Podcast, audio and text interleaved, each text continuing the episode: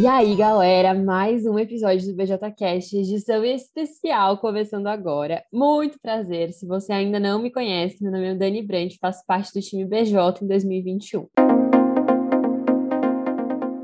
a gente está se encontrando aqui com mais frequência, viu? E as nossas conversas de terça, elas são aí um pouco mais descontraídas. E se você não conferiu ainda, vale a pena dar uma olhadinha aí, ouvida, na verdade, para dar algumas risadas, descobrir alguns spoilers e até perceber que não é porque você tá aí na frente do seu computador ou sem ver a galera do Med, né, presencialmente faz um tempinho já, que você tá trabalhando sozinho por um Brasil mais empreendedor. Aqui a gente fala do nosso dia a dia, as instâncias e também sobre a nossa jornada no Med de modo geral e mostra, né, como como cada um no seu canto, por todo o Brasil, está fazendo a diferença. Para nossa conversa de hoje, o tópico é saber um pouquinho mais sobre como é viver um pré-ENERG estando em núcleo e federação. Eu sei, eu sei, você deve pensar que a galera aí da sua instância, né, da qual você faz parte, onde a sua RJ está federada, nucleada, a galera fica o dia todo aí só de olho no portal DJ para ver se tem novidade, ou chamando você DJ no privado para conversar, ver se precisa de ajuda, enfim. Os nossos convidados vão contar pra gente se é isso mesmo, ou se tem bem mais coisa que a gente nem sonha, né, que essa galera tem feito. Cheguem aí, galera, sejam muito bem-vindos ao BJCast. Muito obrigada por terem topado o nosso convite de estar aqui trazendo um pouco da vivência de vocês em instância. Bora se apresentar? Contem aí um pouquinho de quem vocês são, da trajetória de vocês dentro do MED, enfim, o palco é de vocês. E aí, pessoal, eu sou Heloísa. Eu iniciei a minha jornada no MEG através da Inventório, que é uma empresa júnior de design e moda da UDESC. Depois, eu continuei a minha jornada estando no time Vopex, que é o time da FEGESC, e encerrei a minha jornada ali no ano de 2020, estando como presidente executiva e presidente do conselho da, do Núcleo Floripa.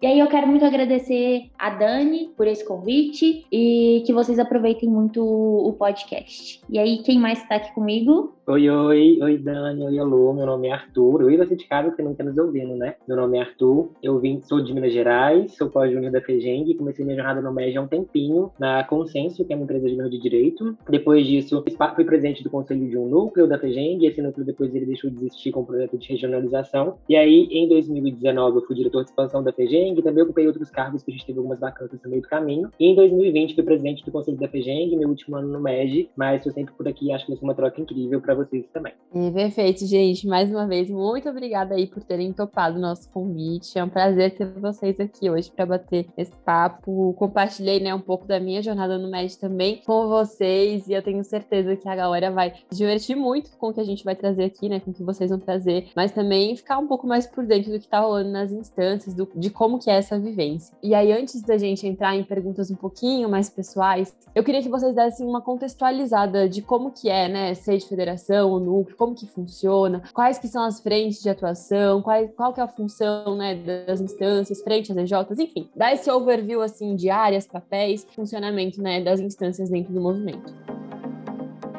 Perfeito. Eu acredito que o, os papéis, assim, dentro das instâncias, tanto federação quanto núcleos, eles acabam sendo um pouco parecidos e diferencia ali um pouquinho na, na frente de atuação ali de cada instância. Mas de núcleos, assim, por exemplo, eu acredito que esses papéis estão divididos dentro de três pilares, que seriam representar, desenvolver e expandir, né? E aí, Dani comentou ali para falar um pouquinho de, de áreas. Eu acredito que o papel de representar, por exemplo, ele está ali representado pela presidência executiva, por exemplo, que representa o movimento Empresa Júnior para o mercado, para as instituições de ensino superior, para as organizações do nosso ecossistema, e também eu acredito que está presente ali na presidência do conselho, por exemplo, trazendo a voz, trazendo a visão das EJs da, da nossa região para um conselho estadual, por exemplo. Também eu acredito que o papel de desenvolver muito ali presente nas áreas de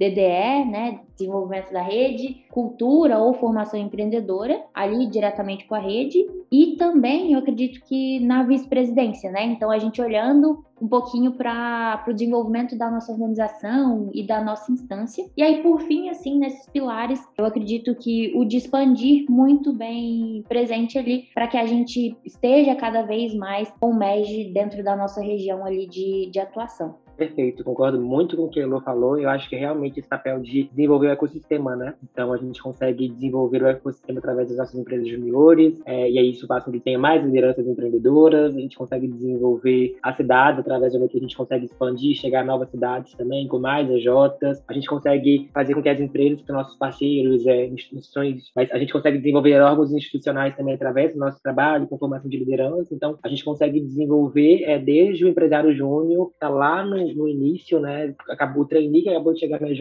como também grandes organizações, e isso faz também que a gente consiga desenvolver núcleos, instâncias de modo geral, núcleos, federações e até mesmo a BJ, como organização, para que a gente tenha um ecossistema mais desenvolvido que consiga transformar mais o nosso país. E cada ecossistema sendo desenvolvido, a gente consegue transformar o todo. Boa, gente. E, e lembrando assim, né? Isso que eu e Arthur trouxeram agora é um overview, mas se você tiver alguma dúvida, enfim, entre em contato também com o núcleo na qual a sua EJ está vinculada, federação, enfim, porque com certeza, né, vão existir particularidades aí de cada instância também que são legais você estar conversando para entender mais de como que funciona, não precisa ter vergonha, a galera geralmente tá muito aberta assim para receber vocês e tirar essas dúvidas. Então, conversem também com o conselheiro da EJ, com o pessoal da, da federação, do time, da, do núcleo, enfim, que vocês vão conseguir também entrar com um pouquinho mais de profundidade para entender como que é aí no seu estado, na sua região. E tirando isso, né, da estrutura organizacional, assim, de como que funciona, quais que são os papéis, as áreas, enfim. Queria saber de vocês, assim, o que, que vocês acreditam que é a principal diferença do trabalho dentro da instância para o trabalho na EJ, assim? O que, que vocês mais sentiram de, de discrepância, assim, de quando vocês saíram da EJ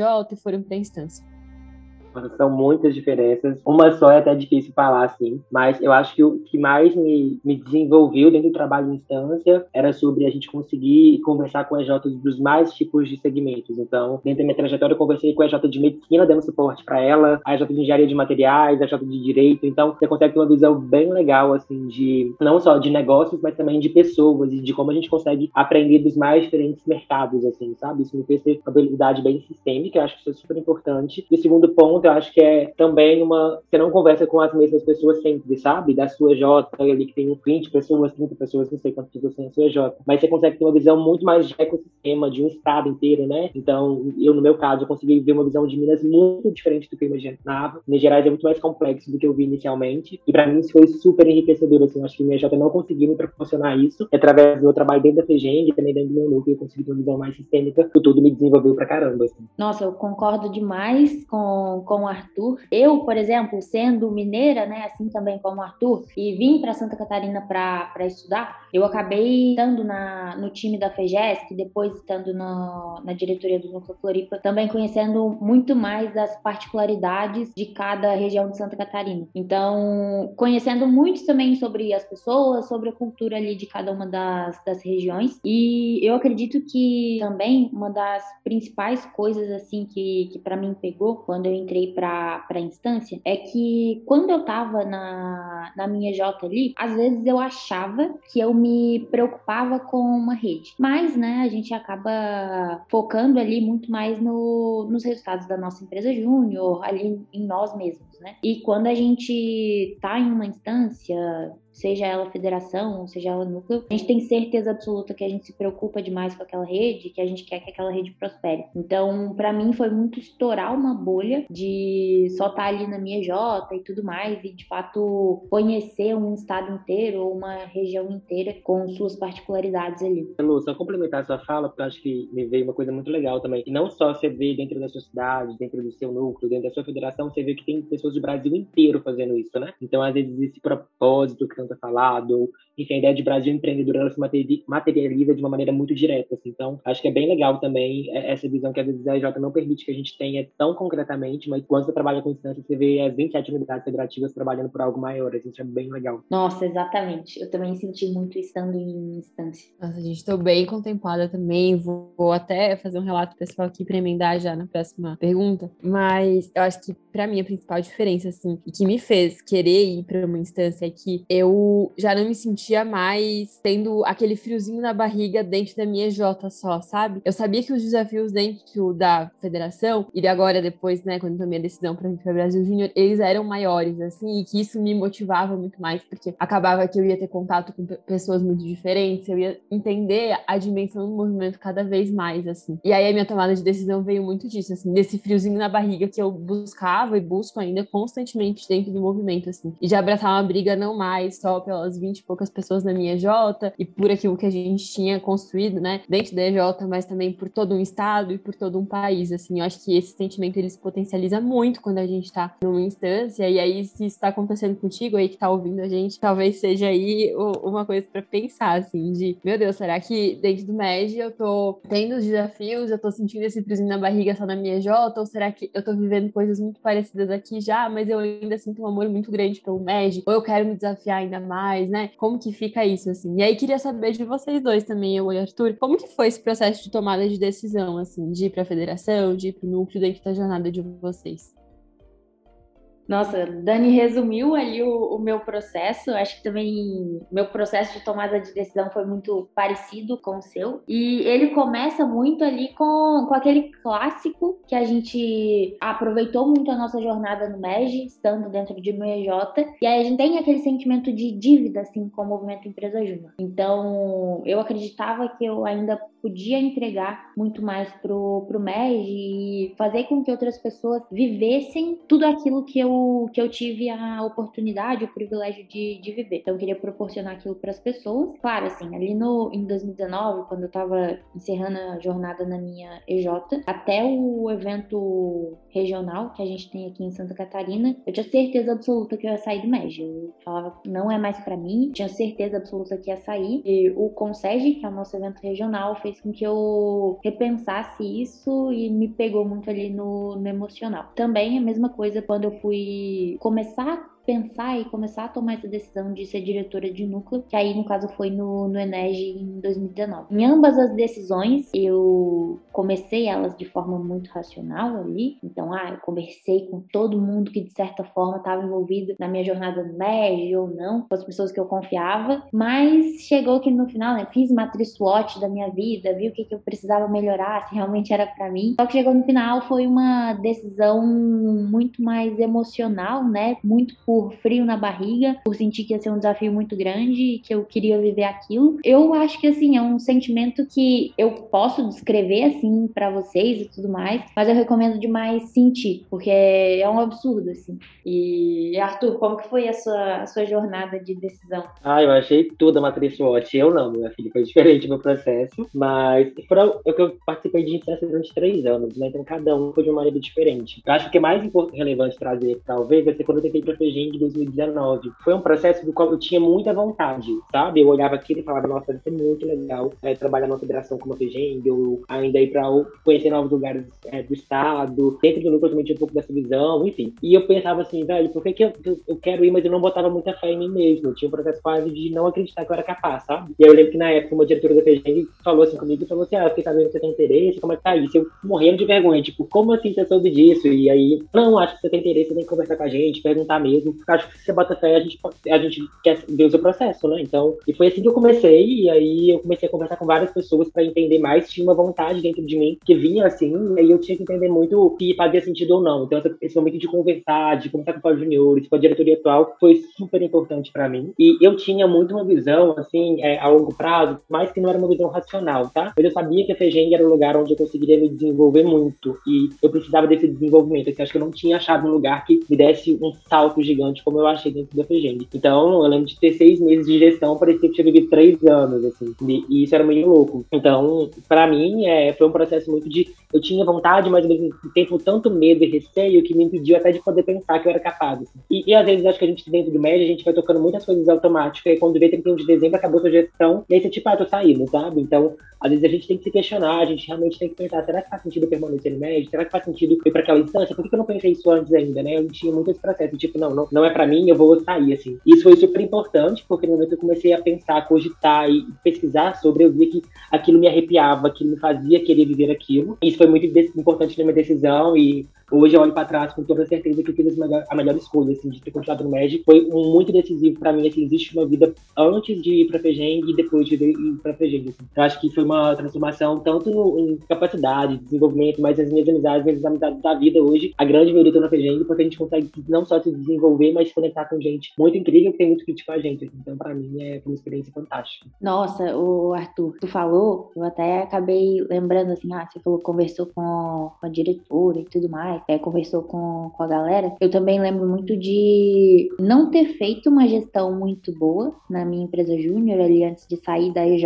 e depois eu entrei pro, pro time Bopex, que era o time da federação, e comecei a mandar muito bem e me identificar demais, demais com o time e tudo mais, e com a instância, né? E aí eu lembro de muito de receber feedback nesse sentido, de, cara, ok, você gostava muito da, da sua EJ e tudo mais, mas estar aqui é muito mais para ti do que ter estado, ter continuado na EJ, por exemplo. Então, para mim também isso foi muito, todo esse salto de desenvolvimento e toda essa identificação também que eu tinha com o trabalho em instância foi muito presente, assim, na, na minha trajetória. Eu não, para mim também muito, assim, é engraçado você falar disso, porque eu vejo que eu tenho muito mais cultura, minha cultura é muito mais alinhada com a federação, por exemplo, do que era como empresa júnior na época, assim. E não que a empresa júnior era uma coisa ruim, não, mas era realmente sobre cultura mesmo, sabe? E por isso acho que eu me encontrei tanto e me realizei tanto dentro da FEGENG, assim. Então, eu compartilho muito desse sentimento, que às vezes a gente pensa, ah, eu vou viver a experiência da minha J 2.0, né? Mas não, é uma experiência completamente diferente e é muito legal você alinhar, ver até sobre isso, né? Deixa escopo, o que, que a gente faz, o que a gente vai entregar, mas sobre a cultura da organização para qual eu tô tentando ir, assim, se faz sentido ou não. Total, gente, isso de cultura eu acho que é realmente, assim, muito, muito, muito importante, né? Estar olhando para além dessas coisas que são mais técnicas, assim, você estava falando, tipo, eu também tive uma decisão que, ok, passou por todo um processo que tentou ser racional, de fazer bem, tipo, um monte de gente ao longo do Eneg, para ver se eu ia, se eu não ia. Eu já tinha me inscrito para ser do time da federação duas vezes, mas aí eu desistia, porque eu pensava, meu Deus, eu não vou dar conta. E aí eu comecei ele super racional, né, meu processo de tomar de decisão, assim, lá no Eneg, fazendo bench e tal, tentando conversar com a galera para entender. Mas a, a decisão veio na emoção, assim, de saber que em nenhum outro lugar eu ia ter tanta autonomia, né, com meus 20 e poucos anos de idade, para ter decisões que iam gerar tanto impacto, assim, pro meu estado e pro meu país, e que iam me desenvolver muito, ao mesmo tempo que eu também conseguia ter meu coração muito quentinho de estar fazendo alguma coisa que tinha muito significado para mim e pra outras pessoas, assim. E eu sabia que eu não ia estar sozinha nessa, né, porque a cultura da organização para qual eu tava indo me mostrava que isso não era uma coisa que acontecia, né, normalmente, assim, as pessoas estavam ali juntas, sempre comemorando e tal, e aí queria já emendar aqui, porque começou a vir umas memórias para mim até de pré, né, assim, que é esse período que a gente está vivendo agora, de novo, né, no movimento 2021. E, de modo geral, é um momento bem tenso, assim, para o movimento como um todo. Uh, nas EJs a gente sempre tem as corridas aí pro Farol Verde, pro alto crescimento até o Enege, mas em instância isso se potencializa de um jeito que, para mim, é um pouco difícil até de explicar, assim. E queria ver se vocês têm algumas memórias desse período do ano, como que foram, né, uh, os pré-Enégios que vocês viveram por aí?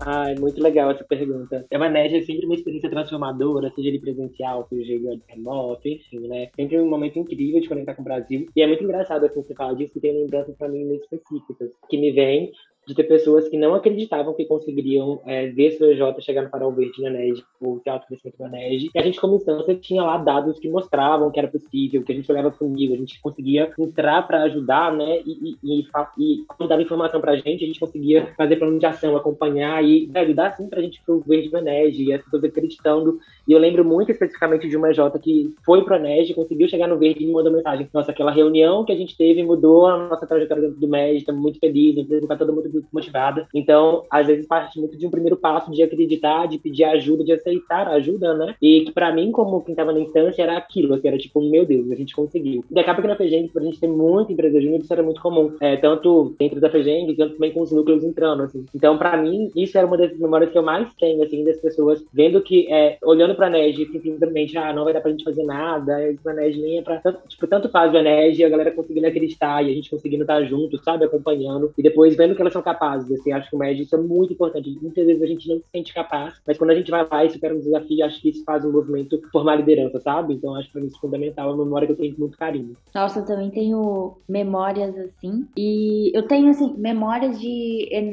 pré-Enérgia em instância em, em dois anos também, como o Arthur, né? E em 2019, por exemplo, eu tenho muito vivo, assim, na minha mente, que na semana ali, na última semana ali do pré-ENERG, a gente ainda, claro, tinha, tinha resultado para alcançar. Na última semana que contava, de fato, né, para auditar os resultados e tudo mais. E aí, na semana, a gente, ah, cada um tinha pegado uma EJ ali, então a gente tinha uma aproximação muito grande com a rede, então a gente sempre tava ali, batia na porta da EJ, tava lá, batia funil e tudo mais, como as EJs já, já devem saber. A gente também chegava no final do dia, a EJ tinha alcançado aquele resultado, ah, tinha assinado o contrato, a gente ia, né, saía com, com o pessoal da EJ, saía com o pessoal do, do time também para comemorar. Então foi uma semana ali que a gente comemorou todos os dias, todos os pequenos resultados. E isso, sempre que a gente senta para conversar com o pessoal que estava no time naquela época, com o pessoal que, que viveu tudo aquilo naquela época lá em 2019, a gente sempre comenta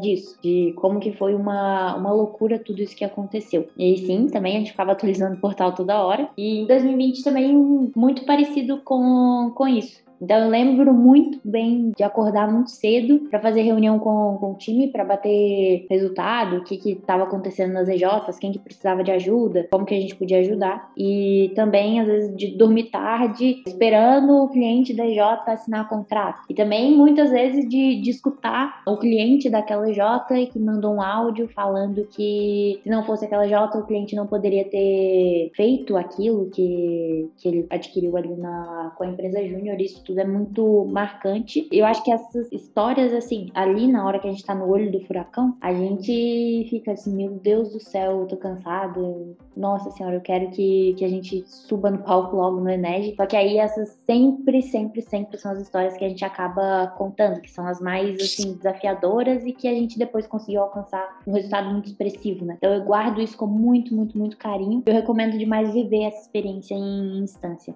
Posso só fazer um comentário a mais, assim, que lembrou muito, é que foi muito no que a falou da comemoração, mas eu lembro de uma coisa que para mim foi fantástica em 19, que era um conselheiro que chamou a gente na diretoria e falou: aqui, eu quero ajudar a DJ no núcleo, o que, que eu posso fazer e tudo mais. E ele criou um grupo com as DJs para motivar a galera para ir pro Enes, conseguiram alcançar os resultados, e teve super indicação de projetos, as DJs conseguiram ir pro Enes no Farol Verde, então quase aquela coisa de apoio moral também, que como é J, sabe? Isso me marcou muito, assim. Um conselheiro que a princípio não trabalha com o desenvolvimento da rede, né? Então trabalha mais dentro da sua empresa júnior, pode super ter uma visão de cliente, ele decidiu pensar no tudo e ajudar as DJs e elas conseguiram, assim. Então isso pra mim marcou muito. E eu também lembro de uma outra coisa que a Dani comentou sobre comemoração, e às vezes a gente fala muito do palco do Enege, né? E eu lembro de muitas mensagens que a gente recebeu ano passado, assim, como, nossa, que incrível, a gente tá no palco do Enege, nossa rede é foda, enfim. Então esses sentimentos que vão não só para quem tá na instância, mas também para uma rede como um todo, que vê essa federação ali pegando no top 5, assim, isso para mim foi é indescritível, assim, é muito maior do que eu, é, é uma rede como um todo, né? Isso fica. Nossa, Arthur, você também fez lembrar de, de outras histórias, de mensagens que a gente recebeu também no ano passado, ex-diretores da, da FEGESC, né, falando de, meu Deus, esse é o primeiro ano de núcleo de vocês, vocês conseguiram alcançar esses resultados. Então isso também pra gente era muito gratificante, né, assim, cara, eu também nem acredito que a gente conseguiu, que a gente tá aqui hoje, então eu guardo isso também com, com muito carinho. Eu amo, Dani, você tem que cortar a gente, a gente fica até amanhã, tá? Imagina, gente, eu tô amando, eu tô lembrando de várias coisas aqui também. Eu falei de um áudio, esse áudio veio de, de um cliente, né, que conseguiu fazer o projeto com o MJ e ele tava quase fechando a, o pequeno negócio que ele tinha, e se não fosse esse projeto, ele não ia ter conseguido dar encaminhamento, né, a, a iniciativa que ele teve para dar jeito nas contas da família por conta da pandemia, gente, foi emocionante, assim. E isso mostra, né, que nunca foi, tipo, pra uma instância, assim, o palco pelo palco do Ened, uh, puxar o resultado da rede só por assim. Mas histórias que a gente vai colecionando pelo caminho e que vão ficando assim marcadas. E aí, quando a gente tá em EJ, às vezes a gente não entende muito isso, mas a gente comemora geralmente o verde da nossa EJ ali, talvez de alguma outra EJ que é mais próxima, assim, que a gente tem mais, né, proximidade na rede e tal. Mas quando a gente tá em instância, gente imaginem o sentimento de bater meta em EJ multiplicado pela quantidade de EJs que estão chegando, assim, pro verde pra ser. A gente comemora cada EJ com a mesma intensidade, a gente comemora cada história ali contada, vindo, né, pro, pro palco, conseguindo alcançar os resultados, batendo suas metas, com muita felicidade, assim, porque a gente sabe que isso está proporcionando toda a vivência empresarial, formando as pessoas e gerando muito impacto para ecossistema. E no fundo, né, a gente vai se divertindo ao longo da jornada. Eu falou aí de acordar cedo dormir tarde. Às vezes acontece, não é o ano todo, mas nesse período do ano, principalmente para a ele é um pouquinho mais intenso, mas isso não quer dizer que a gente não seja feliz fazendo as coisas que a gente está fazendo. Se a gente não gostasse, a gente não estava aqui, eu não estava aqui pelo meu quarto ano seguido de movimento. E meu grande recado, assim, é que vocês se deixem sentir também. A gente tá falando bastante aqui de coisas que são muito emocionais, né? E às vezes a gente tenta deixar essas coisas de lado, assim. Mas sim, tirem suas dúvidas, conversem com as instâncias, mas também se permitam sentir e refletir sobre, né, se a instância faz sentido dentro da tua jornada no movimento, o que, que tu sente hoje pelo propósito do MED, como que isso se encaixa com o teu propósito pessoal, enfim. São reflexões que a gente não tira, assim, pro dia a dia. Meu convite é que vocês façam isso. E, gente, como eles falaram, né, a gente tá falando muito, porque esse é um tema que todo mundo gosta de falar quando tá em instância, mas para não alongar muito o episódio também, eu queria ver, né, se Arthur e eu tem um último recado, assim, um último conselho para passar pra galera que tá vivendo aí o pré-ENERG pela primeira vez, ou talvez acha que é a última vez que vai viver isso, porque não sabe se quer ir pra instância, se vai continuar no MED, enfim. O que vocês acham aí de dar um último recadinho pro pessoal e já ir se despedindo? Tá alinhado quanto ao pé da rede, de 0 a 10, o quanto eu recomendo viver, trabalhar em uma instância, eu coloco mil, assim, pagaria para viver essa experiência de novo, é fantástico. E acho que para quem tá vivendo para Enege, acho que é o que eu falei, assim, não deixem de acreditar. O primeiro passo é acreditar e trabalhar muito duro em cima disso, sabe? Conversando com a federação, conversando com o núcleo, para as DJs que são filiadas a algum núcleo, né? Isso é muito importante, assim, de acreditar que o Enege pode fazer grande virada na nossa empresa júnior, que dá tempo, sabe? O Enege é um marco muito importante a gente une o Brasil inteiro, tá falando ainda mais esse ano com um novo pé da rede, enfim, então é um momento muito decisivo. Comprem essa batalha, assim, depende muito de uma pessoa comprar isso inicialmente, e à medida que um vai comprando, o outro vai comprando, e a gente vai se puxando para frente, assim. Então, acho que na minha dica é não deixem de acreditar e trabalhem muito duro, porque vai dar bom. Olhem pro funil de vocês, acordem, vejam como tá o funil, e vai avançando um dia após o outro, assim, trabalhando junto com a federação, junto com o núcleo, para conseguir alavancar os resultados, assim. É possível fazer grande... Eu já vi muitas, assim, milagres que só o MED proporciona, e sei que é... tem muita gente no Brasil inteiro que é capaz. Se você quer viver, né, esse sentimento de instância, entender melhor, se conecta com o Brasil, é, ver o que você quer como futuro, e tenho certeza que as instâncias têm muita, elas vão conseguir abarcar muitas pessoas. Seja se você quer aprender a ser mais comunicador, se você tem isso já como habilidade, ou se não, eu quero desenvolver mais minha capacidade de planejamento, uma visão mais analítica, você tem que desenvolver isso muito na instância através de número de da dos dados que a gente tem da rede. Então, acho que as instâncias elas conseguem trazer visões muito diferentes para todas as pessoas do médio. Assim. Então, vivam com intensidade que vai valer muito a pena. Nossa, eu tô super contemplada, né? Também vi várias histórias de viradas muito que a gente achava que era impossível sendo possíveis é, por causa de um Enege. E vou ser breve aqui, eu acho que viver um. estar no movimento Empresa Júnior é uma oportunidade, um privilégio muito grande. E poder viver um Enege é um momento assim absurdo que, claro, a gente vai trabalhar muito para que a gente alcance ali os nossos objetivos até, até o evento. E eu acho que vocês só precisam, assim, se permitir sentir toda aquela loucura, toda aquela emoção, trabalhar muito pelos resultados, porque essas vão ser sempre as histórias que vocês vão ter mais orgulho de, de contar para todo mundo que vocês forem falar sobre o movimento Empresa Júnior, para todo mundo que vocês forem falar sobre resultado.